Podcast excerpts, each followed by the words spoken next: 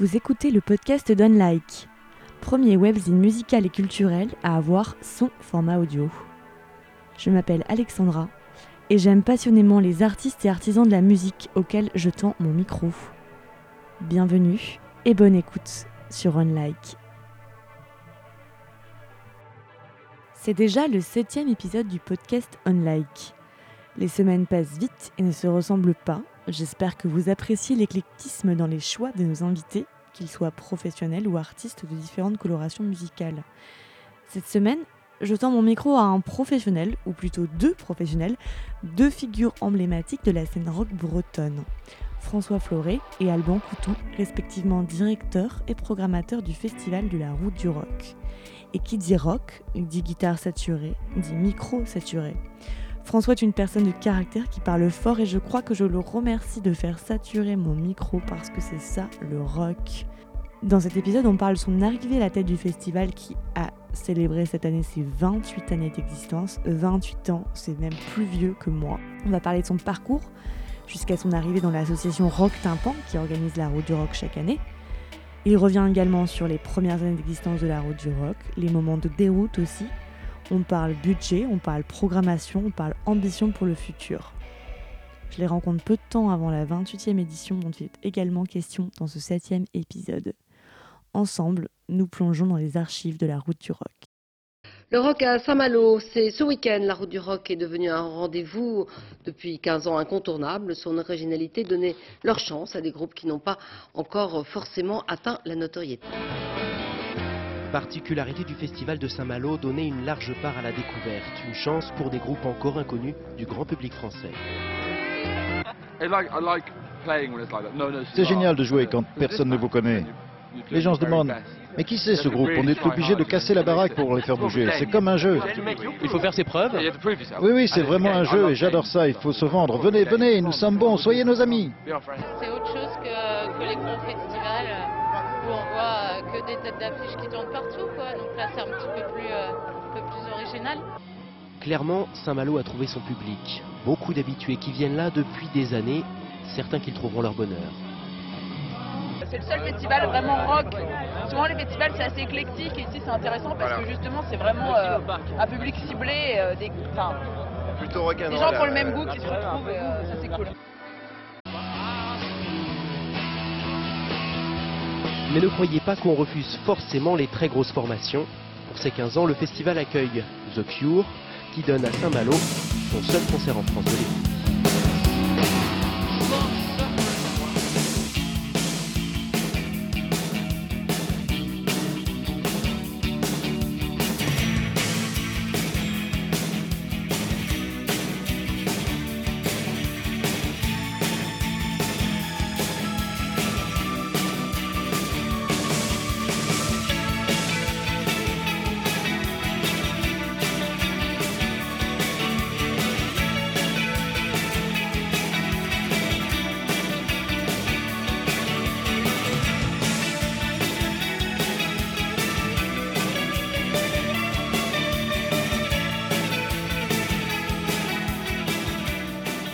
Moi, je voulais euh, au départ parler euh, avec, euh, avec toi surtout, mais bon, on va faire vous deux pour avoir un peu votre, votre parcours personnel. Ce qui m'intéressait, c'était pas forcément de focuser sur cette édition précisément, mais parler de l'ensemble du festival et un petit peu un retour sur, sur ces années, puisque je crois qu'on a, vous avez passé le cap du 27, 27 à 28e édition, ouais. 28e, et que le festival a été euh, créé euh, même avant que moi je naisse, puisque c'était en 91.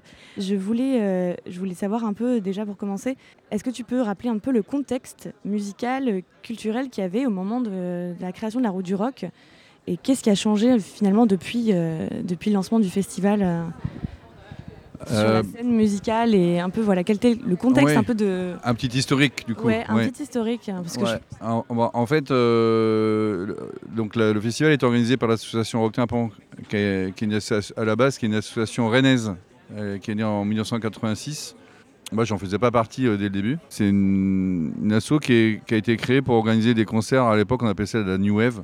Plutôt Cold Wave d'ailleurs. Il y a pas mal de, concerts Cold Wave qu'on ne voyait pas du tout en France et même à Rennes, alors que Rennes était cataloguée comme une ville rock, cette, mouvance musicale était assez peu représentée finalement. Donc Rock Tympan est né pour ça. Ceux qui ont piloté Rock Tympan au départ, à un moment, en plus de faire des concerts, ont décidé de faire une radio rock. C'était vraiment la. Le canal B. Voilà. L'émergence des radios libres en France. On est tombé en plein dedans et effectivement, ils ont.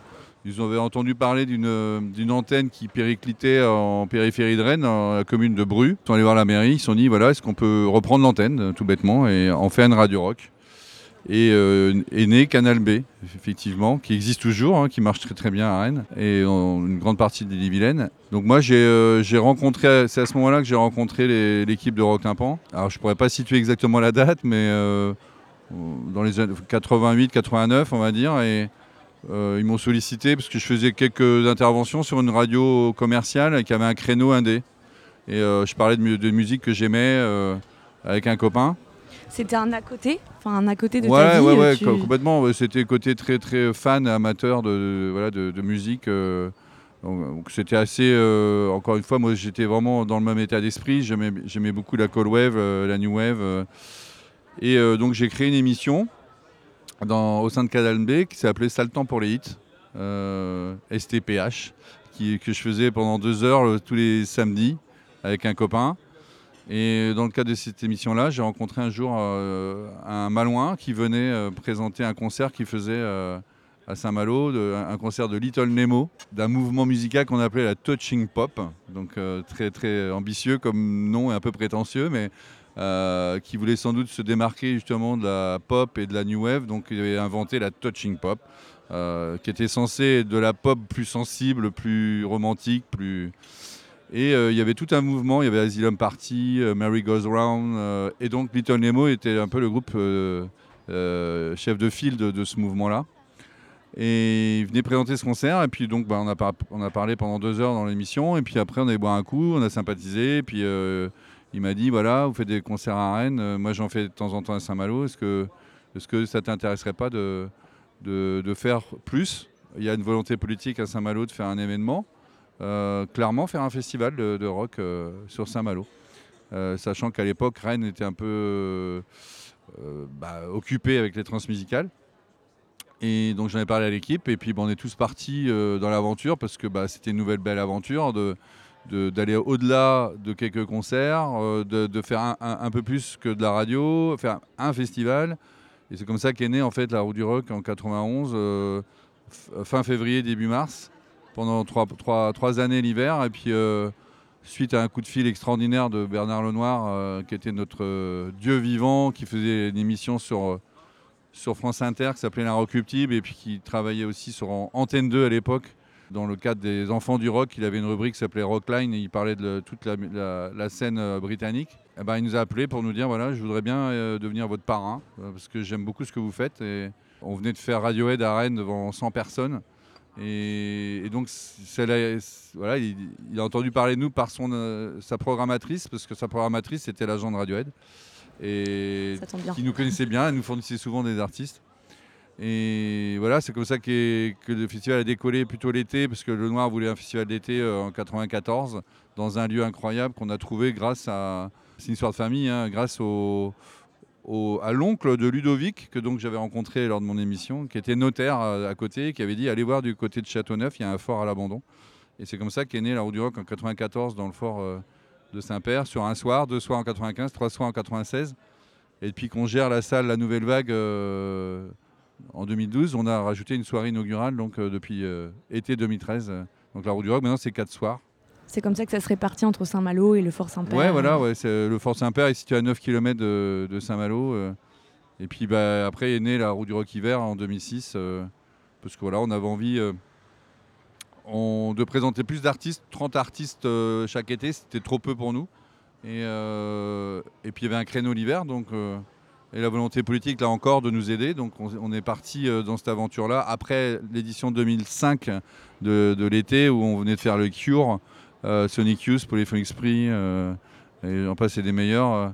Euh, on avait du coup une, dynamique très positive, tant financièrement qu'au niveau bah, de, l'aura du festival. Donc on s'est dit c'est le bon moment pour lancer une édition d'hiver.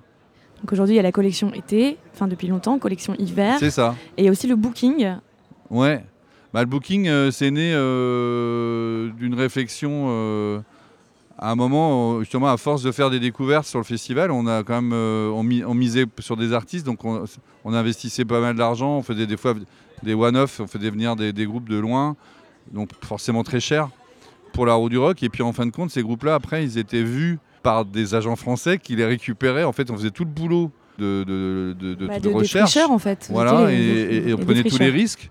Et puis c'est pas nous qui euh, bénéficions des retombées euh, derrière, donc on s'est dit peut-être qu'on arrête d'être bête. C'est né en 2006, je crois, 2007. en tout cas, on a commencé à réfléchir. Et c'est comme ça qu'est né euh, le booking. On a rapidement du coup lancé la machine avec voilà les jeunes talents qu'on avait envie de faire découvrir. Bah, on continuait à leur, à leur proposer de, de, le faire sur l'année. Et euh, aujourd'hui, le booking, c'est, je n'ai pas compté, mais c'est une bonne centaine d'artistes. Et si on parle économie, c'est un chiffre d'affaires qui a doublé depuis 2-3 ans. Euh, c'est, devenu assez important. Et puis, euh, ils sont trois maintenant. On a, on, a, recruté une troisième personne cette année. C'est une entité qui a pris vraiment de la place et qui est quasi autonome parce que pendant plusieurs années, elle a été un peu biberonnée par le, festival. D'accord, j'avais demandé si justement elle avait son autonomie, enfin si elle permettait de nourrir. Euh, elle, a, eu son autonomie de manière très progressive. On l'a vraiment pris sous l'aile du festival. Euh, ça a été quasiment euh, un budget intégré au festival pendant pas mal d'années parce que c'était au départ de toute façon un budget qui était assez modeste, donc on pouvait le faire. Aujourd'hui, ce serait un peu plus compliqué. Donc au fur et à mesure, on, a rendu la structure autonome avec Pierre, Pierre Templet qui, qui pilote le booking, Marin et Xavier qui maintenant l'épaule on a au fur et à mesure voilà, dégagé des budgets, euh, des salaires, euh, des, frais euh, divers. Maintenant, ils sont quasi à 100% autonomes et ils dégagent pour la première année des bénéfices, donc c'est formidable. Donc tu es devenu organisateur finalement, directeur d'un festival un peu par opportunité, par passion pour la musique. Est-ce que tu t'imaginais, toi, un jour arriver là et euh, être organisateur euh, et maintenant enfin bah non. faire des activités de booking. À quoi tu rêvais euh, bah on rêvait pas non j'ai jamais imaginé qu'on on serait à la tête de deux festivals d'une entité booking et d'une salle de concert à l'année puisque c'est ça maintenant en rock tympan enfin puis une autre structure qu'on pilote qui s'appelle la nouvelle vague la, Terra Nova. On a non forcément au départ on en a parlé au tout début c'était je dirais, une, rencontre post-adolescente où on, s'est dit, euh, voilà, euh, ça te dit de faire un festival, ouais, pourquoi pas, voilà. C'était un peu euh, rock'n'roll, on va dire, dans les années 90. Et puis maintenant, on se retrouve dans une structure qui génère plus de 4 millions de chiffres d'affaires. justement, parlais de budget modeste. comment vous êtes lancé avec, avec quel budget, avec quels arguments aussi pour convaincre un peu les, collectivités, avec voilà, quel quels moyens vous êtes lancé Parce que si on se dit aujourd'hui, on a envie de créer un festival, ouais, au tout début, celui qui a envie de créer un festival, c'est pas évident à imaginer. Avec quels moyens vous vous êtes lancé euh, euh, bah, euh, bah, à partir du moment où la, mairie de Saint-Malo nous a assuré de son soutien les premières années, c'était comme un, des, budgets assez modestes. Hein, donc on, a, on a grossi. C'est un peu, je pense, notre force, c'est d'avoir réussi à progresser lentement, mais sûrement. Et, et euh, d'avoir été très souple, c'est-à-dire que les, années compliquées, on a réussi à les absorber parce qu'on a la, souplesse de gestion qui fait que quand on sent que ça va pas trop le faire ou ben on, essaie de limiter les frais, euh, on a encore euh, les, modèles ne sont pas figés à la roue du rock. On peut comme 2016 par exemple, c'est assez récent finalement. On se doutait qu'on n'aurait pas une fréquentation dingue comme les autres années. On a reparamétré le site, c'est pas forcément gênant et c'était possible techniquement on a, on cette souplesse de gestion qui fait que, bon, après, il y a évidemment des années où on a perdu de l'argent et c'est compliqué, mais. Et puis c'est pas un secret, euh, on a toujours été euh, sur la tangente. On a, un festival en danger euh, depuis quelques années, un peu moins maintenant, parce qu'on a, réussi à, asseoir la structure. Mais plusieurs années, le festival aurait pu s'arrêter. Je pense à 97, qui a été la pire année où le festival était mort clinique. C'était on a eu la totale. Euh, j'ai vu une, escroquerie, c'est ça? Enfin, Ouais, il y a un peu de tout. Il y a l'édition 97, c'est une édition un petit peu en dessous de nos espérances déjà en termes de fréquentation. Une escroquerie, quelqu'un qui part avec euh, une grosse caisse. Puis en plus, en 98, on nous explique, bah, en fait, on ne pourra pas jouer dans le Fort Saint-Père parce que y a la, sous-préfecture de Saint-Malo nous, contraint à, aller ailleurs parce qu'ils veulent vérifier qu'il n'y a pas des, des, munitions qui traînent enfouies parce que c'était un fort qui appartenait à l'armée. Et donc, euh, on est chassé du fort en 98 en plus. Donc 97-98, c'est l'année charnière, je pense, pour le festival. On, en parle souvent, mais c'est en même temps une année qui nous a donné une énergie folle, puisqu'on a réussi à, s'en sortir en faisant un, festival à l'extérieur du fort, avec Pete Gervais, Portishead notamment. On n'a pas battu les records, mais enfin si, pour l'époque, c'était un record. Depuis, on a eu les Q en 2005, mais c'était une, énorme édition et ça nous a donné une force dingue. Je ne dis pas qu'on s'est senti euh, indestructible, mais presque. Donc, bah, pour revenir à ta question, l'aspect financier, bah, en fait, il est d'abord c'est de l'argent public hein, les premières années, et puis au fur et à mesure quelques partenaires privés qui ont, joué le jeu.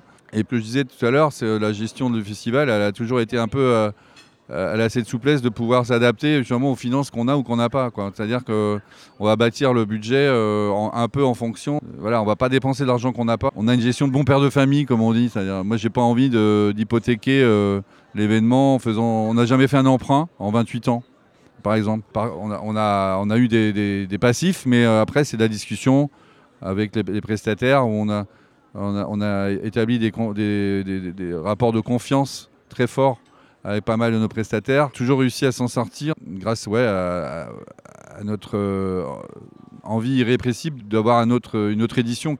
Jamais, euh, jamais vous avez pensé arrêter ou vous êtes senti trop en difficulté pour continuer?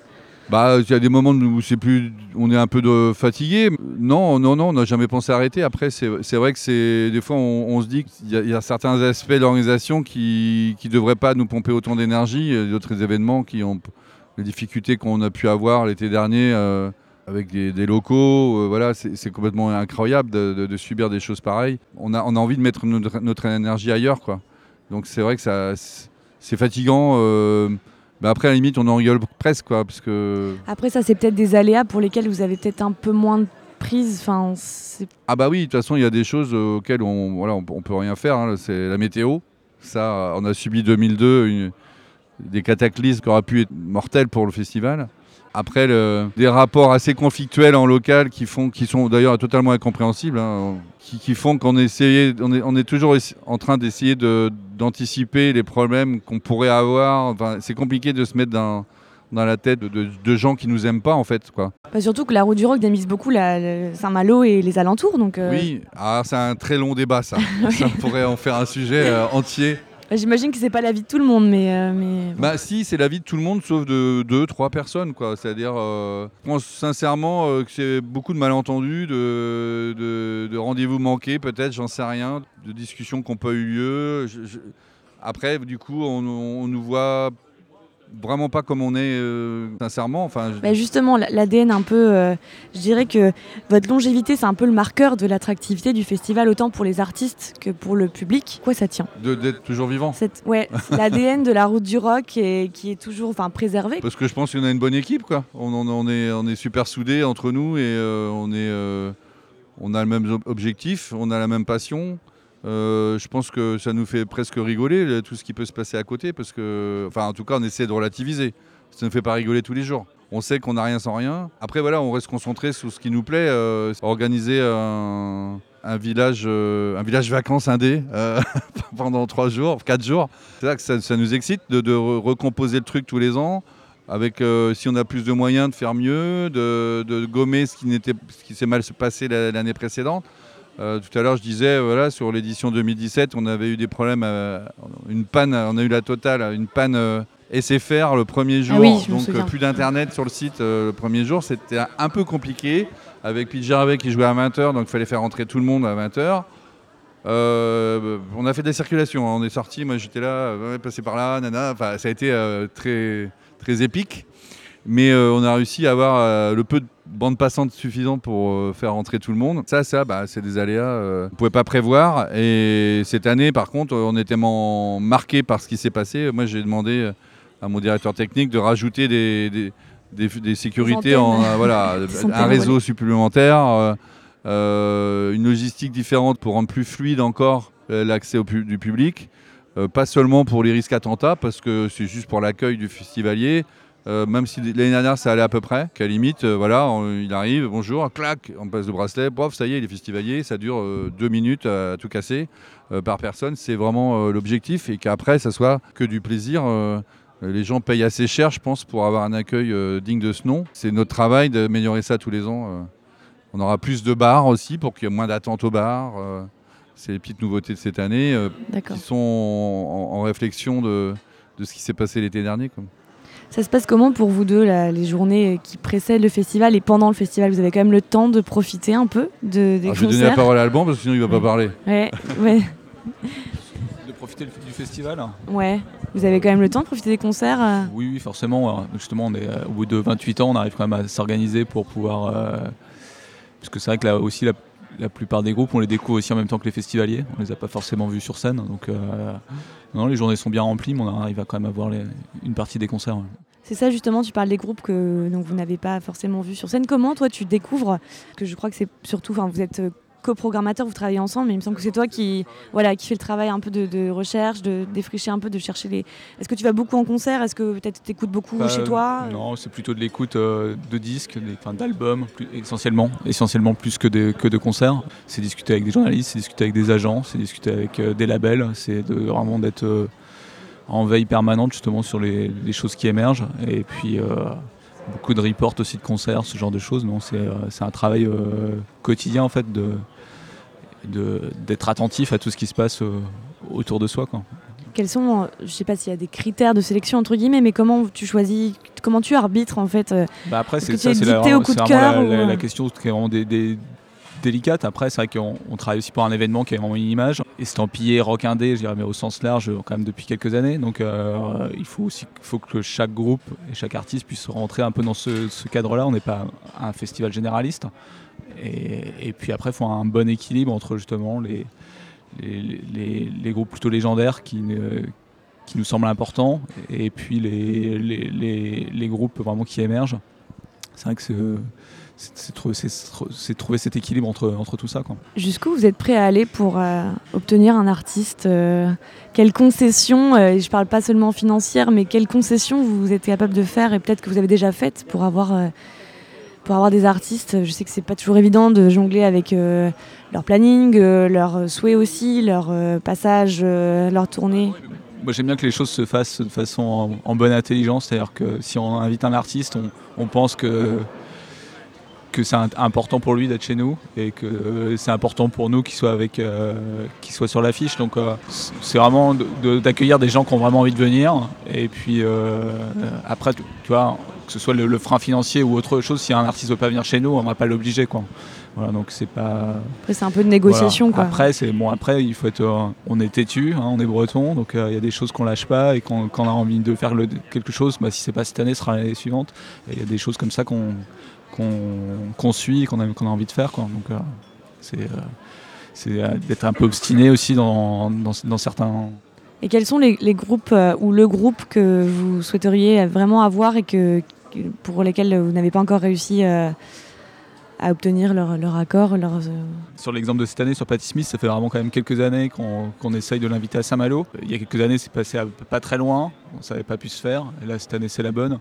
Voilà, c'est le genre de, satisfaction qui sont hein, vraiment importantes. C'est vrai que bah, c'est une icône du rock, c'est avec euh, un personnage important et qui reste toujours aussi pertinent et, incroyable sur scène. Donc c'est vraiment ces, genres d'artistes vraiment qui, enfin le, genre de quête d'artiste qui, qui, est intéressante. Ouais, c'est là qu'on se dit, euh, c'est évidemment c'est la route du rock. Enfin, moi je pense à Patti Smith, je me dis si elle est programmée, évidemment c'est la route du rock. Quoi. c'est vraiment ça. Euh. On, cite souvent Arcade Fire, Radiohead. Et après il y a, y a des groupes qu'on n'a jamais fait, qu'on aurait aimé faire, mais qu'on fera pas. New Order, par exemple, moi j'aurais bien aimé les faire. Maintenant, ça, c'est rien. Enfin, je suis pas sûr que ce soit super intéressant. Hein. David Bowie, on aurait bien aimé aussi. Non mais je plaisante pas, c'est-à-dire que moi j'aurais rêvé d'avoir une, affiche David Bowie, euh, Radiohead, Arcade Fire, ça aurait de la gueule.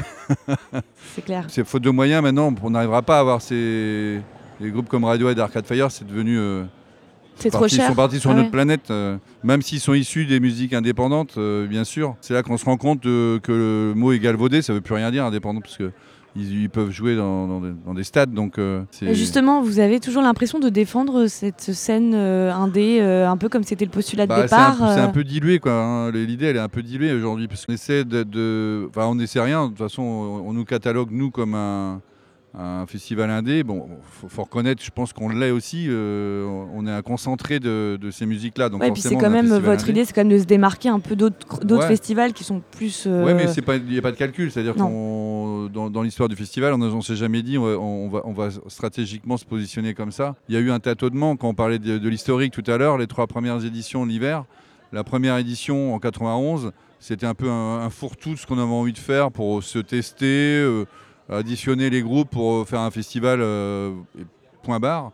La deuxième édition, euh, la personne qui à l'époque était à la tête de Rock Tympan a décidé de manière complètement idiote de, se dire tiens on va faire un festival de rock francophone. Bon, donc la deuxième édition de la Route du Rock, il faut savoir, c'est du rock francophone. Donc il y avait des Suisses, il y avait, il y avait des Belges, il y avait des Québécois, il y avait des Français. Mais euh, ça ne nous ressemblait pas. C'est-à-dire que nous, euh, qu'est-ce qui nous animait C'était euh, plutôt anglo-saxon, pop, la new wave, le cold wave, etc. Le punk. Donc la troisième édition a été vraiment la première édition où on a été assez naturel sur la programmation. Et, après, ça n'a jamais changé. Sur la programmation, on est resté naturel jusqu'à aujourd'hui parce que c'est les musiques qu'on aime et qu'on a, on, ne se dit pas on va être le festival indé, on va bâtir un, truc. C'est vraiment ce qu'on a envie de découvrir euh, sans, faire le calcul que c'est typé euh, ceci ou typé cela. Euh, puis indé, à la base, c'était un, mouvement un peu pas contestataire, mais un peu underground pour parler de, labels et de, groupes qui jouaient sans, sans, chaîne, entre guillemets. Aujourd'hui, c'est plus le cas. Je veux dire, Radio et Arcade Fire, ils sont signés et, jouent dans, pour des millions d'euros. Euh. Ouais, justement, ça, ça, on aboutit à la question que j'avais tout de suite, qui était euh, comment tu vois l'évolution de la justement scène, ce qu'on appelle scène indé depuis euh, bah, le début de la roue du rock à aujourd'hui, 25 ans. elle, est, elle, est, encore super vivace, c'est pour ça que ça nous excite de continuer. Après, ça va à une vitesse folle. Aujourd'hui, un, groupe totalement inconnu l'année d'après peut faire des, grosses scènes. Même en quelques mois. Donc ça va super vite parce que bah, c'est aussi les les médias euh, numériques et puis euh, Internet. Voilà, ça va beaucoup plus vite que. je vais faire mon vieux con, mais que dans les années 90, c'est normal, c'est l'évolution des choses. J'ai lu euh, différentes interviews et tu disais aussi que tu étais très attaché à la prestation scénique. Enfin, il y, a un tout. Quel est votre souvenir le plus marquant, ou peut-être un ou plusieurs souvenirs les plus marquants euh, de ces 25, ces 27 dernières éditions euh bah, Moi personnellement, je donne la parole à Alban après, mais euh, déjà rien que pour revenir l'année dernière, Solwax a été exceptionnel. Pour moi, c'est un des plus beaux concerts que j'ai vu à la Roue du Rock depuis un bon moment. après, je cite souvent bah, The Cure, évidemment, en 2005, c'était marquant parce que bah, c'est un, groupe qui, a, bercé ma post-adolescence. j'ai écouté tout en boucle des, centaines de fois. Siguros aussi, j'étais tellement fier de les avoir, c'est un groupe que j'adore. Après, bah, évidemment, euh, les grands noms comme Nick Portishead, Gervais, euh, euh, mais je pense aussi à Idols l'année dernière, qui était vraiment pure énergie punk comme on aime, Moderate en électro. Gus Gus dans les toutes premières années de la Roue du oui, Rock. ça, tu le cites souvent. Ouais, parce que ça a été la première fois où le public de la Roue du Rock a dansé plein d'après-midi. Donc c'est on a un public, on le sait, qui n'est pas non, à faire youpla. Oui, justement, le public. Euh, est-ce que tu as vu un changement dans le public euh, de la route du rock euh, toutes ces années durant? Est-ce que le public a changé? Est-ce qu'il a peut-être vieilli avec la bah route oui, du rock il a vieilli comme nous. Après, c'est tout le débat. On, a, on, a, on sait bien qu'on a, on, retrouve souvent les mêmes visages. On, on, se retrouve une bande de potes, entre guillemets. Quoi. Après, il faut aussi faire évoluer l'événement. C'est pour ça que assez vite, on c'est pas par opportunisme, c'est parce que ces musiques-là font partie aussi de, notre famille musicale, mais on a, on a, on a fait pas mal d'électro parce que ça fait partie aussi de euh, notre univers et ça, c'est clair que ça, ça rajeunit un peu aussi le public. Voilà, on essaie, euh, c'est compliqué en fait. C'est vrai que c'est plutôt euh, les musiques indées de manière générale. On aura tendance à, c'est un peu cliché, mais à penser que c'est, plus vieux que jeune. donc il faut trouver les artistes au sein de ces musiques-là qui peuvent plaire à tout le monde, quoi. Euh, et qui nous plaît surtout à nous. Mais après, sur les coups de cœur d'Alban, je, le laisse parler. Jusqu'à 2007, l'enchaînement avec euh, Sonic Youth qui jouait des Dream Nation et puis euh, LCD Sound System pour en clôturer l'événement. cette année-là, c'est vrai que c'était une très belle, très belle soirée de festival. Hein. C'est vrai que c'est un, très beau souvenir. Après, je vais reprendre un peu ce qu'avait dit François. C'est vrai que les Cure en 2005, c'était quand même un marqueur on a été bercé justement par la New Wave, Cold Wave euh, dans les années 80 et, euh, et que Robert Smith était même le premier surpris à être invité à la route du rock. Euh, ça c'était vraiment l'impression qu'il y a une boucle qui se fait sur le, par rapport à l'histoire du festival. Et puis après, bah, c'est vrai que les toujours, toujours surpris. Idols l'année dernière, c'est vrai que c'était la claque du festival hein, sur un, magnifique album et surtout bah, une présence scénique incroyable. Donc c'est ce genre de groupe qui nous donne envie vraiment de, continuer. Et quels sont vos, rêves pour, pour les prochaines éditions Peut-être artistiquement parlant, mais aussi pour, pour faire grandir peut-être le festival? Est-ce que vous avez d'autres projets